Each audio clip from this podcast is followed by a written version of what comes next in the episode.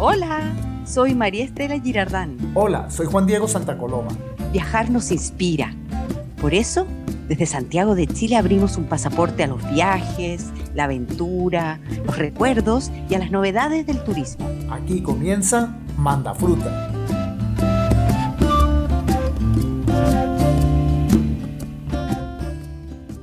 ¿De qué vamos a hablar hoy en Manda Fruta? Partimos con el tema central, ese que dedicamos a la coyuntura y a los temas más duros. Obviamente teníamos que hablar de coronavirus y el impacto en el sector turístico. Después nos relajamos con Soledad Oneto y el viaje de su vida y cerramos con Si nos dejan, esa sección con un dato para los emprendedores.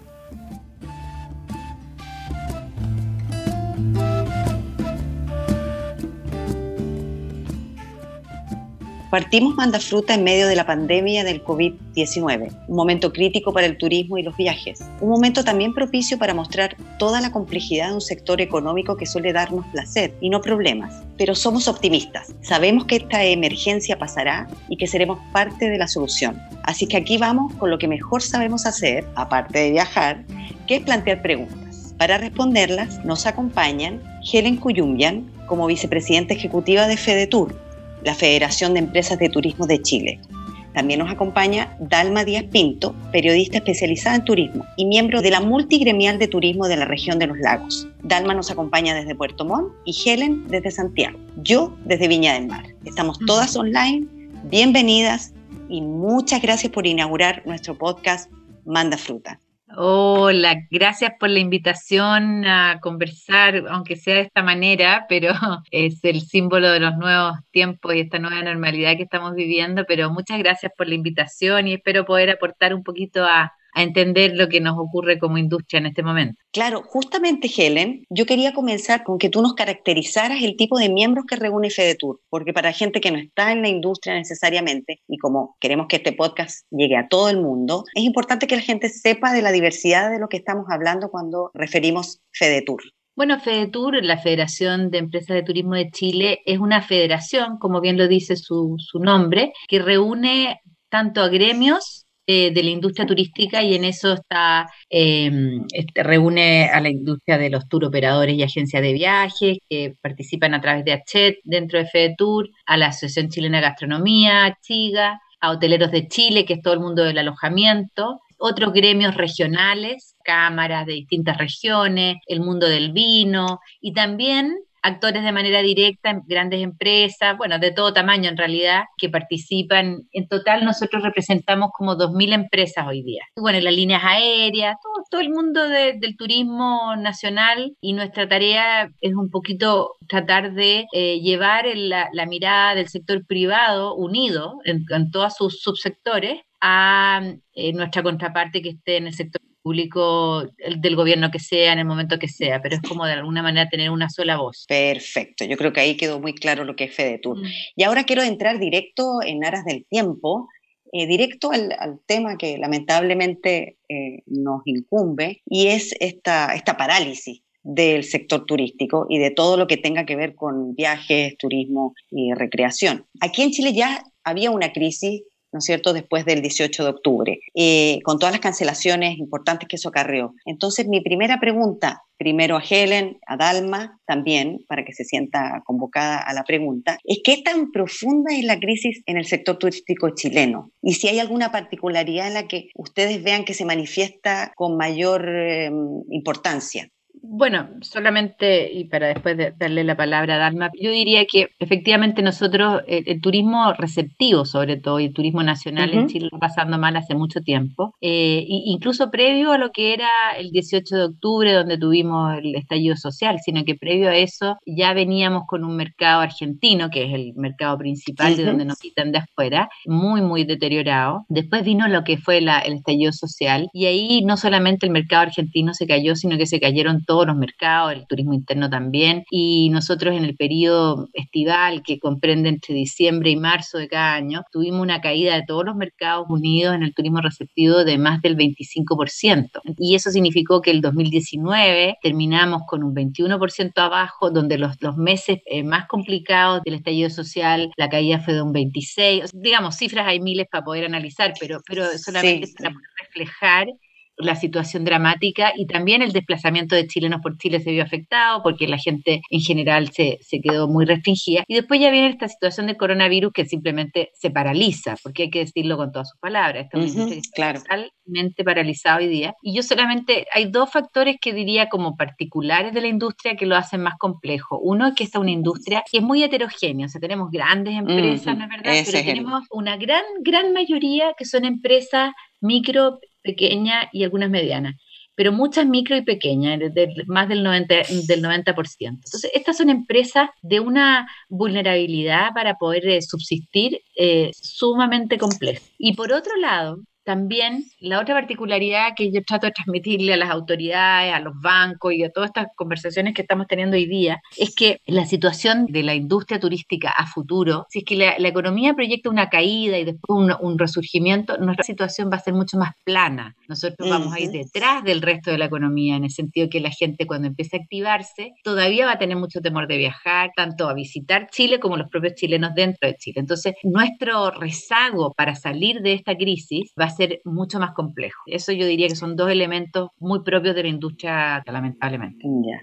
Vamos a seguir después diseccionando todas estas cosas que nos han mencionado, más otras, y que justamente mi idea no es caer en el dato, porque de dato en dato obviamente es, es angustiante.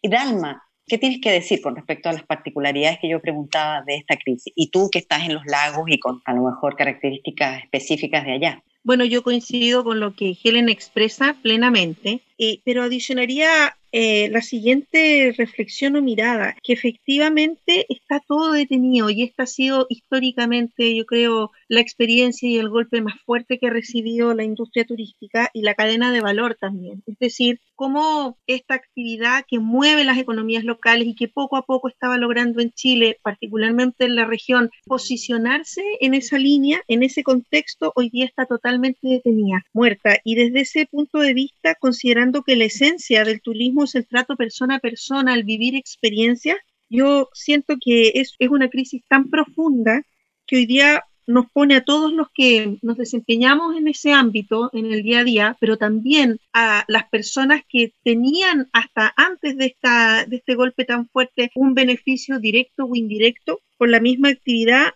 plantearnos en cómo lo hacemos para reinventarnos frente a un escenario que es totalmente incierto, pero que no tiene una experiencia previa. Entonces mm. creo que, que es una crisis tremendamente profunda que hoy día amerita, ojalá, buscar la manera de que todos los actores, en medio de todo lo que significa la ocupación de la contingencia, tratar de ver un poco más allá y tratar de ver cómo lo resolvemos pensando en que en algún minuto, cuando no, no vamos a tener la certeza, pero coincido con Helen de que para reconstruir la confianza de que tengamos viajeros que se atrevan a subirse a un barco, o sea, un crucero, a un bus, eh, tomar su propio vehículo, compartir espacios, sentarse en una mesa, en un restaurante al lado de otro, eso va a costar mucho. Y mientras mm. eso sucede, hay que ver cómo se logra entonces equilibrar el momento de la estrategia y el momento de resolver los problemas de liquidez que están viviendo hoy día las empresas. Sí, yo ahí justamente quería, Dalma, eh, una de las cosas que particulariza y por eso me interesaba tenerte en el programa es la multigremial que se creó.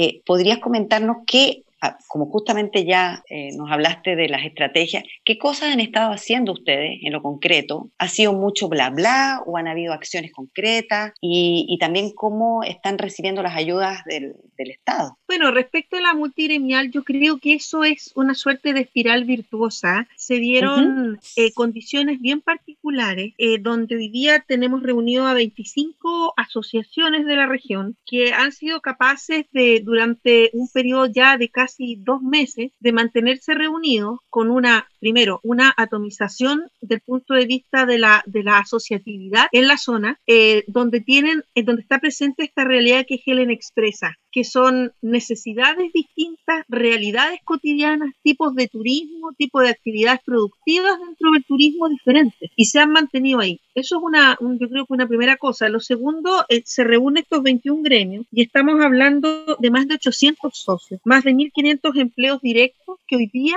evidentemente se ven tremendamente impactados por la situación que estamos viviendo. Y como modelo, diría yo, entiendo, nosotros entendemos como multigremial que como modelo si uno quisiera pensar si hay otras experiencias similares en Chile, pareciera que somos o los primeros o los únicos todavía. Y ha sido capaz de poder eh, aunar criterios en un momento de contingencia para tratar de ver cuáles son los temas comunes con los que se puede trabajar. Y ahí efectivamente yo diría que la primera gran acción fue la carta abierta que la multigremial generó con acuerdo de todas estas asociaciones para poder solicitar eh, a la autoridad competente y también a través de, digamos, de, los medios de comunicación a quienes les pedimos y de forma muy generosa cogieron el poder difundir esto, era poner en valor cuál era la situación de la industria y señalar que la industria tiene ciertas particularidades que no son conocidas por el común de las personas, que se requerían medidas urgentes, particularmente diseñadas para la industria y de forma adicional también que se considerara esa realidad especial eh, para el tema de lo que en ese momento era el proyecto de ley de protección del empleo. Y cuando cuando se dio el resultado final fue muy grato, porque vimos que había... Pero Dalma, disculpa que te interrumpa, pero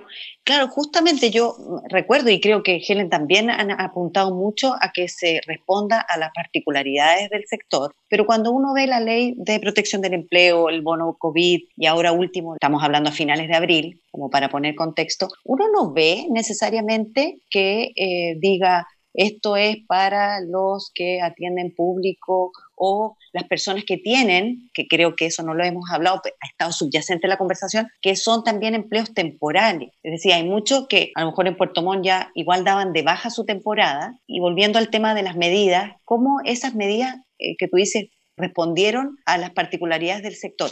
Yo en lo particular no veo que estén respondiendo a las particularidades del sector. En lo particular, para usar el mismo término, efectivamente, eh, esto que ahora dejó de ser ya proyecto, efectivamente no explicitan, bueno, ahí Helen podrá aportar con lo que ella ve en las negociaciones diario a diario que tiene eh, a nivel central, pero a los ojos de la multiremial, si bien este documento no marco legal no explicita eso, sí para nosotros constituye un avance de que al menos la petición que la multiremial hacía, que era que se considerara que se pudiese cerrar la actividad turística a través de una indicación de la autoridad sanitaria, permitía de alguna forma que nosotros calzáramos dentro de eso. Esa era como, como la mirada. Entonces, cuando se vio el resultado... O sea, eh, sorry, pero es que estábamos partiendo muy debajo de, claro, claro, yo entiendo. cualquier referencia. Mm. exactamente, entonces, pero, pero claro, ahora por supuesto que hay mucho camino por recorrer, pero el hecho de que se nos haya escuchado, de que esté esta multiremial como, como manifiesto ya durante dos meses eh, y que se sostenga y que se siga avanzando, nos da todo un, yo creo, una posibilidad, una plataforma para poder seguir trabajando para identificar estas necesidades que están dentro de la región y poder seguir eh, también sensibilizando a los distintos actores para que se comprendan de estas particularidades que tiene la industria. O sea, claramente va a tener que ser un trabajo en el largo plazo.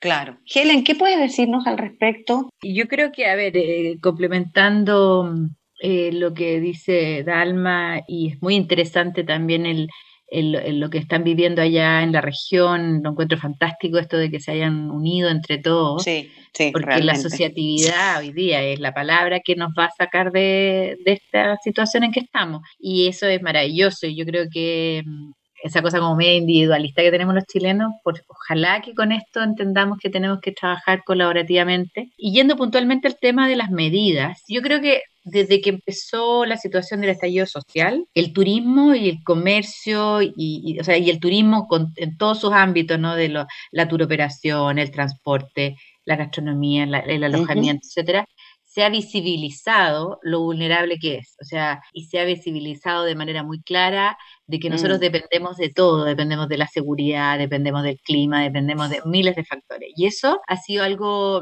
eh, yo diría, positivo, eh, desde el punto de vista que las autoridades y el gobierno que sea, porque esto ya casi no, no tiene que ver con, la, con lo político, eh, puedan ellos entender de que esta es una industria, un sector económico que tiene estas particularidades. Ahora, creo yo, y, no es que con esto, yo creo que esto es un poquito una noticia, en estamos en, este momento en el desarrollo de estas políticas. Efectivamente, yo diría que más bien las, medidas que se han tomado han sido dirigidas a, abordar tamaños de empresas, dimensiones de empresas más que sectores. No, no es que haya, no hay una política sectorial de apoyo para sacar adelante distintos distintos rubros y en el caso del, turismo nosotros somos uno. Y yo creo que eso es algo que todavía estamos tratando de, lograrlo. Todavía no se nos ha cerrado totalmente la puerta, pero me da la impresión a mí que por, la situación en que está el gobierno hoy día, las dificultades desde el punto de vista de financiamiento fiscal y todo, eh, están tomando medidas más amplias eh, y que aborde a la mayor cantidad de pymes y empresas, eh, y bueno, ya no tan pymes ahora con las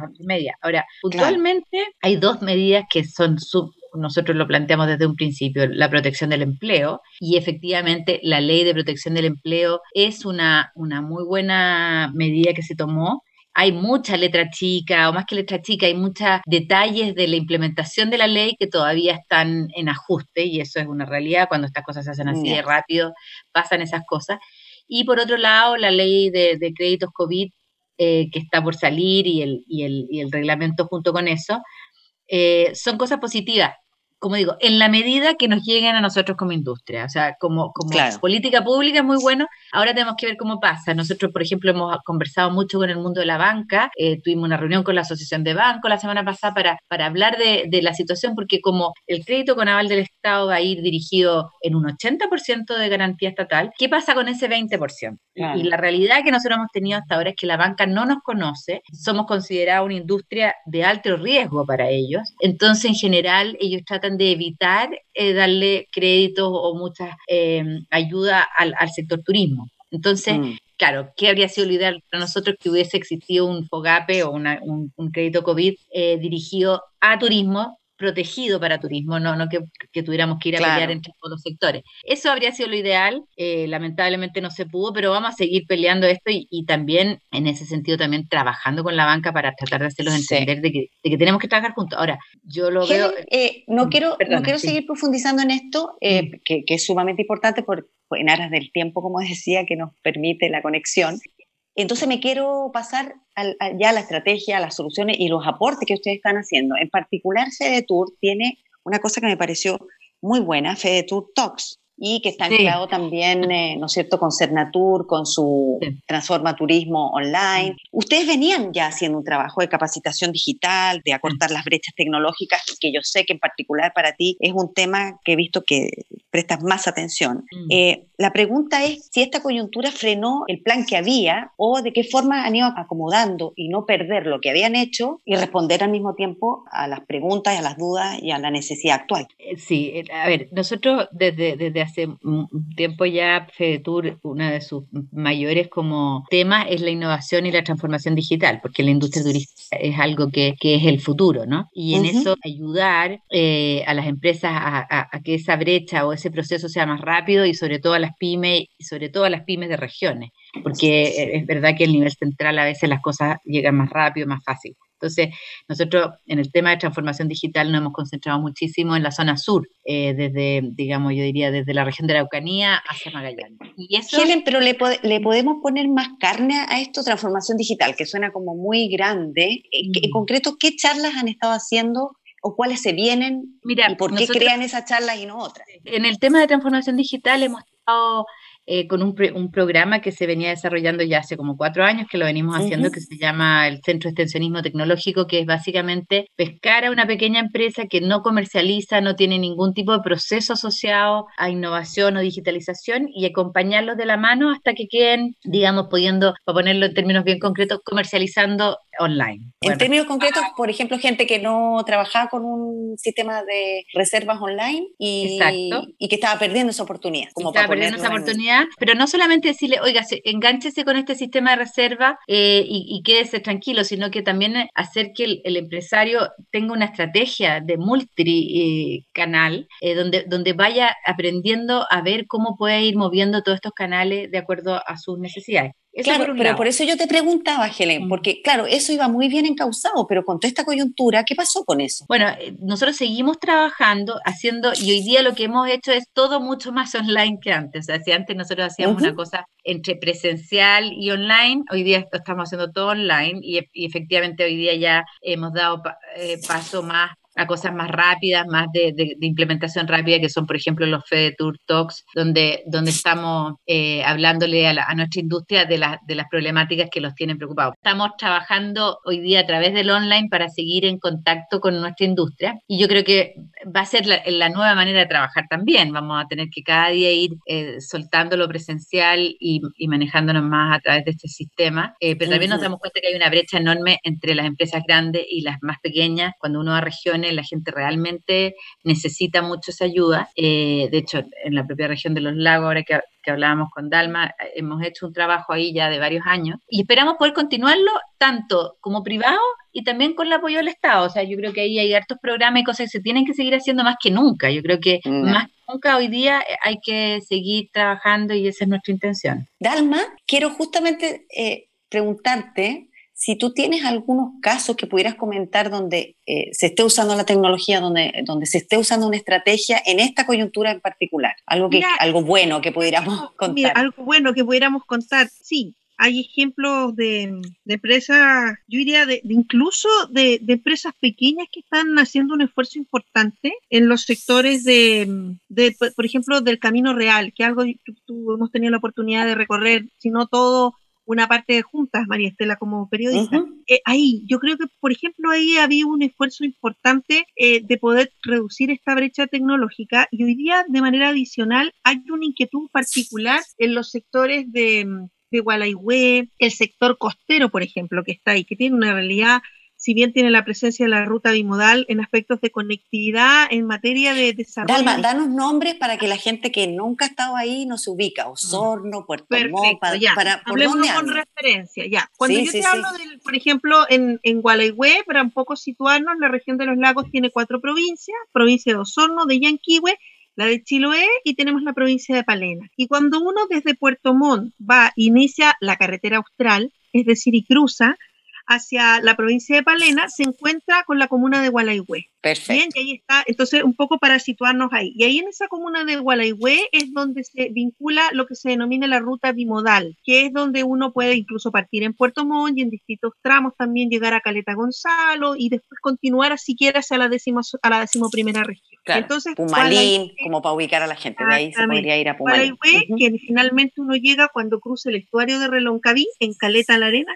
llega a Caleta Puelche a través de transportadores, como cuando tú lo haces Chiloé. ¿Qué está pasando ahí de bueno? Este, ahí, este ahí, hay un esfuerzo importante, yo diría, en Gualaihue, en los sectores costeros, donde nosotros podemos ver trabajos importantes que están haciendo pequeños, pequeños empresarios que tienen eh, alojamiento y ocupan muchísimo el tema de las redes sociales.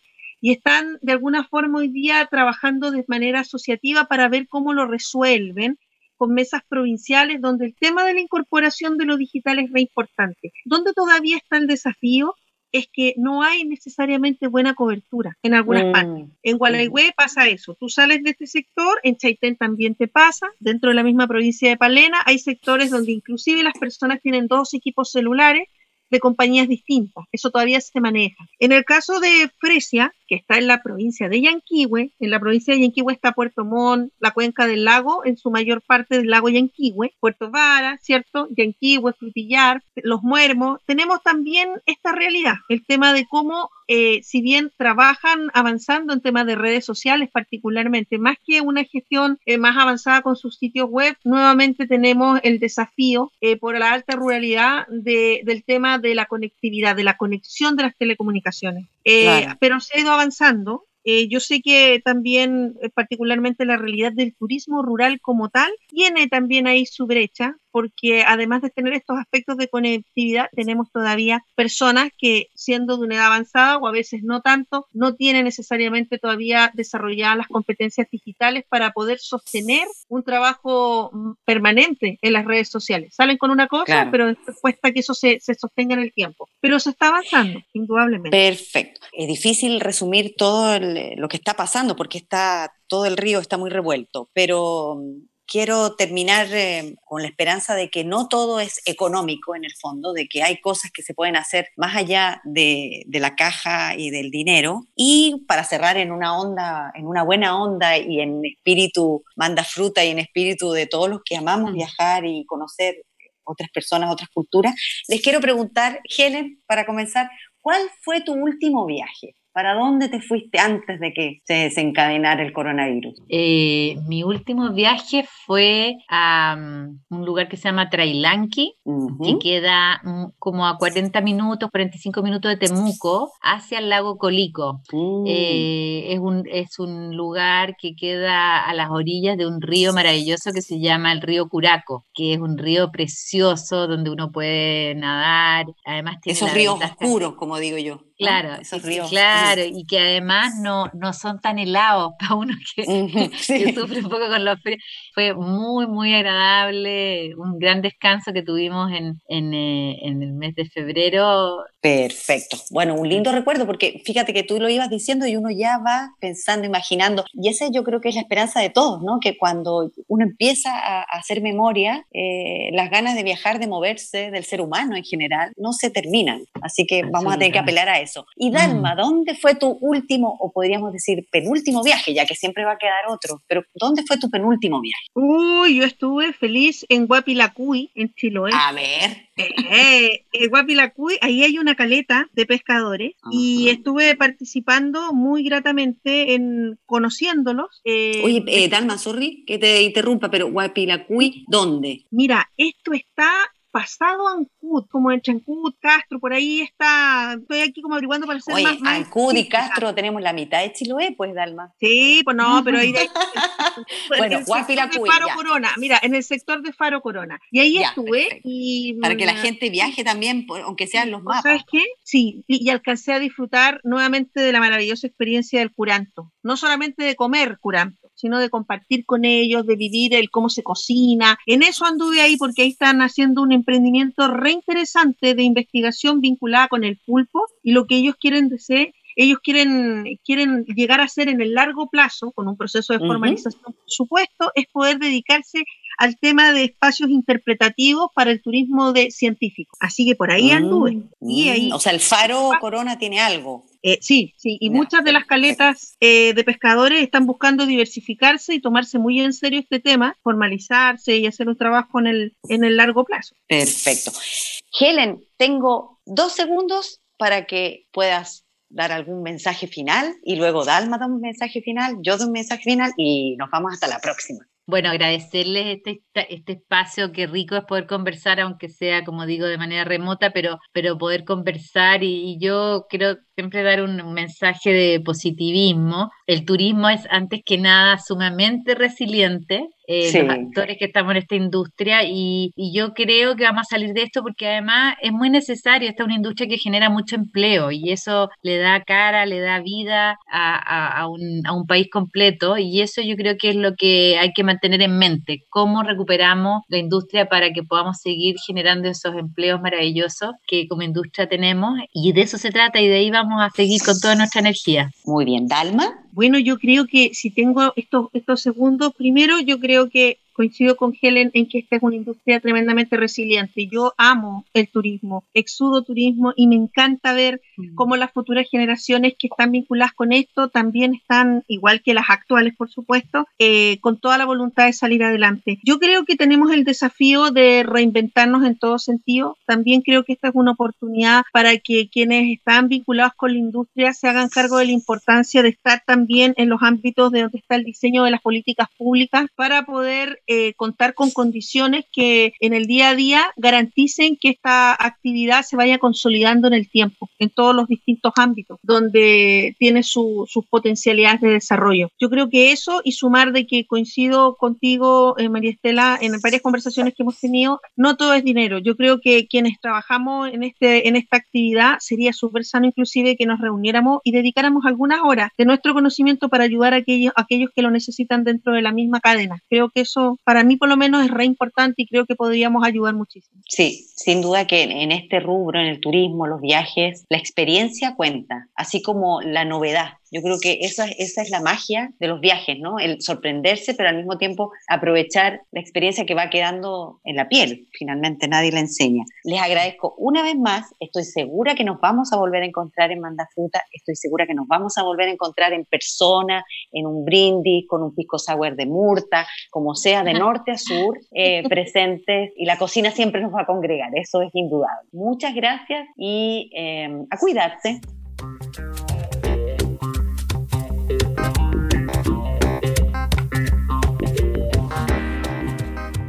Continuamos con eh, nuestro podcast Manda Fruta, entrando derechamente a lo que más nos gusta, que es viajar. Por eso creamos una sección que se llama El viaje de mi vida. Y nuestra primera invitada es la conductora y periodista chilena Soledad Oneto. Hola Soledad, dinos, ¿cuál es el viaje de tu vida? Yo creo que es difícil elegir el viaje de tu vida, pero si me piden así dos o uno, vamos con uno inmediatamente, que, que, fue un viaje muy sorpresivo, fue un viaje a Estambul, fue un viaje además con acompañantes no, no habituales en mi vida, esto partió en Roma, se desencadenó muy rápido, tengo una amiga que vive en Roma, eh, otra que iba viajando, se iba a juntar con ella, y desde Roma querían hacer ellas, siempre hacen muchos viajes, digamos, durante el año. Y me invitaron, yo dije, me sumo de todas maneras, y Roma, ¿y qué les dije? Y Roma y después Estambul. Estambul, dije, bueno, justo nosotros estábamos con todo el tema de las teleseries turcas, que yo no veía mucho, tampoco era un lugar que me fascinara, pero dije, en este viaje me va a entregar, voy a sorprenderme, voy a averiguar poco sobre el destino y, todo fue increíble porque además viajamos con estas dos amigas, eh, que son mayores que yo, tienen, tienen hijos adolescentes, iban estos hijos adolescentes también. Entonces el grupo era como bien sui generis, o, o por lo menos no era como de mi, de, mi, de mi equipo de viaje habitual y lo pasamos increíble. Estambul me sorprendió desde el primer momento, el llamado a la Meca, eh, los olores del mercado, estar con mis amigas. Eh, a veces ellas se quedaban en el hotel porque ellas ya habían estado en Estambul y yo salía con los hijos de ellas, que eran dos adolescentes, pero no, tan, tan jóvenes tampoco. Entonces era súper entretenido. Pero lo más fascinante de ese viaje fue que Estambul me tocó con la peor nevada de los últimos años, al punto que se cerró el aeropuerto. Entonces, todo lo que yo vi de Estambul, las mezquitas, eh, los lugares, las plazas, toda la maravilla de Estambul la vi blanca, blanca, blanca, cubierta de nieve, en un panorama sobrecogedor, absolutamente alucinante y con los pies realmente congelados. A mí me gusta hacer viajes con, con, guías turísticos y en este caso mis amigas coincidían conmigo y por ejemplo cuando salimos a recorrer la ciudad, que ellas no querían porque ya la conocían, yo salí con sus dos hijos, lo hicimos junto con una guía, una guía que hablaba español, tomamos el transporte público y estuvimos todo el día y recuerdo que el frío era pero absolutamente congelante, además yo llevé como siempre desubicadamente la ropa que no, no, no corresponde al viaje ni la ocasión en el sentido de que nunca le apunto al clima, porque tampoco averiguo mucho. Pero bueno, ahí era imposible en verdad no sentir frío, así que tuvimos que comprar más ropa en los mercados, pero fue un viaje fascinante en términos de olores, de colores, de sabores y de otra cuestión muy particular, que fue un viaje que yo sentí inmediatamente que estaba probablemente en la ciudad más romántica del mundo que había conocido hasta ahora y, y me daba la posibilidad de volver ya en plan romántico, pero con un Estambul totalmente distinto, con, viendo el Bósforo, porque no lo vi o sea, era, estaba todo eh, cerrado, todo nevado, pero creo que me dio la oportunidad de ver una ciudad realmente alucinante en condiciones que no son habituales, que probablemente nunca más las voy a ver, pero la segunda vez que vaya a Estambul, quiero que sea un viaje súper romántico y donde se pueda apreciar, ¿no? Ya todo más despejado y que va a tener un segundo impulso, pero, pero una cultura muy, muy fascinante. ¿Qué traje de Estambul? Obviamente me quería traer la, la clásica alfombra, pero las miré, las observé, sentí que no era el momento, Creo que en el viaje también siempre me estuve reservando para una segunda oportunidad, cuando tuviera probablemente un proyecto más armado o una determinada pareja.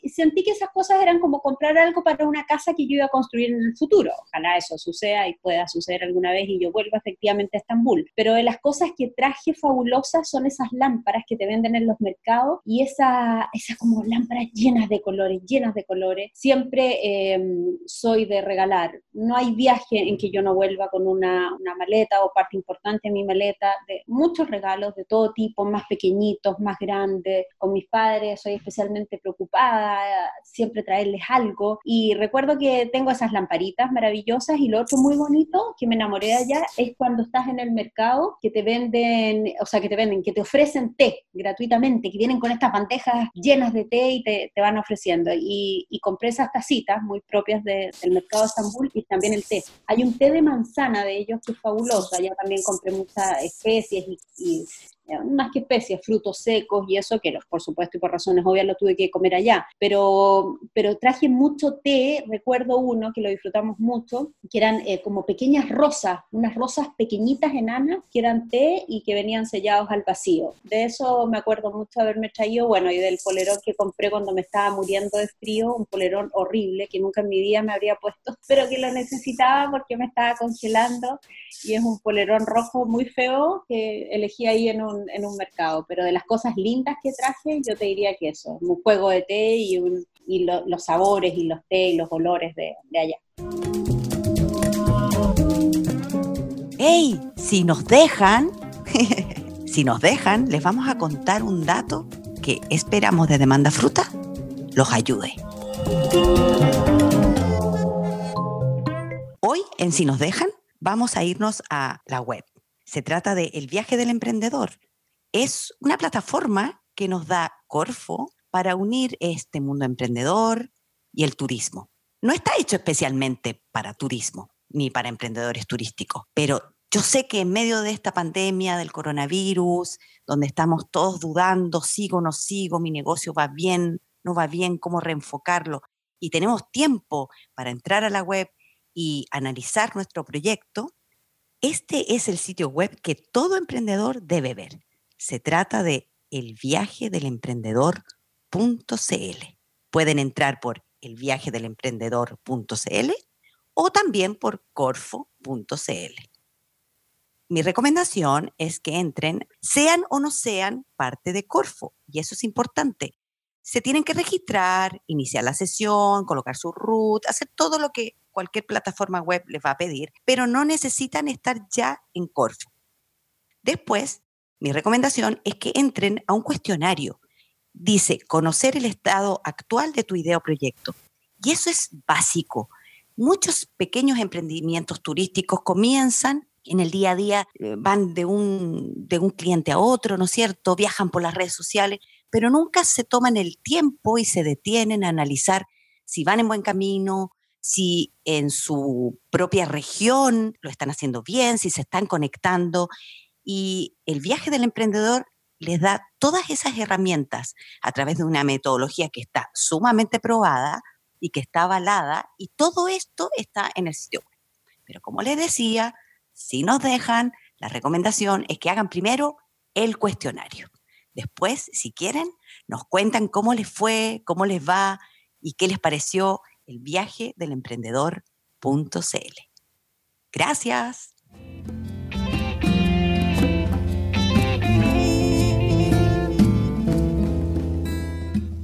¿Nos quieren mandar sus preguntas, comentarios, hacernos algún guiño?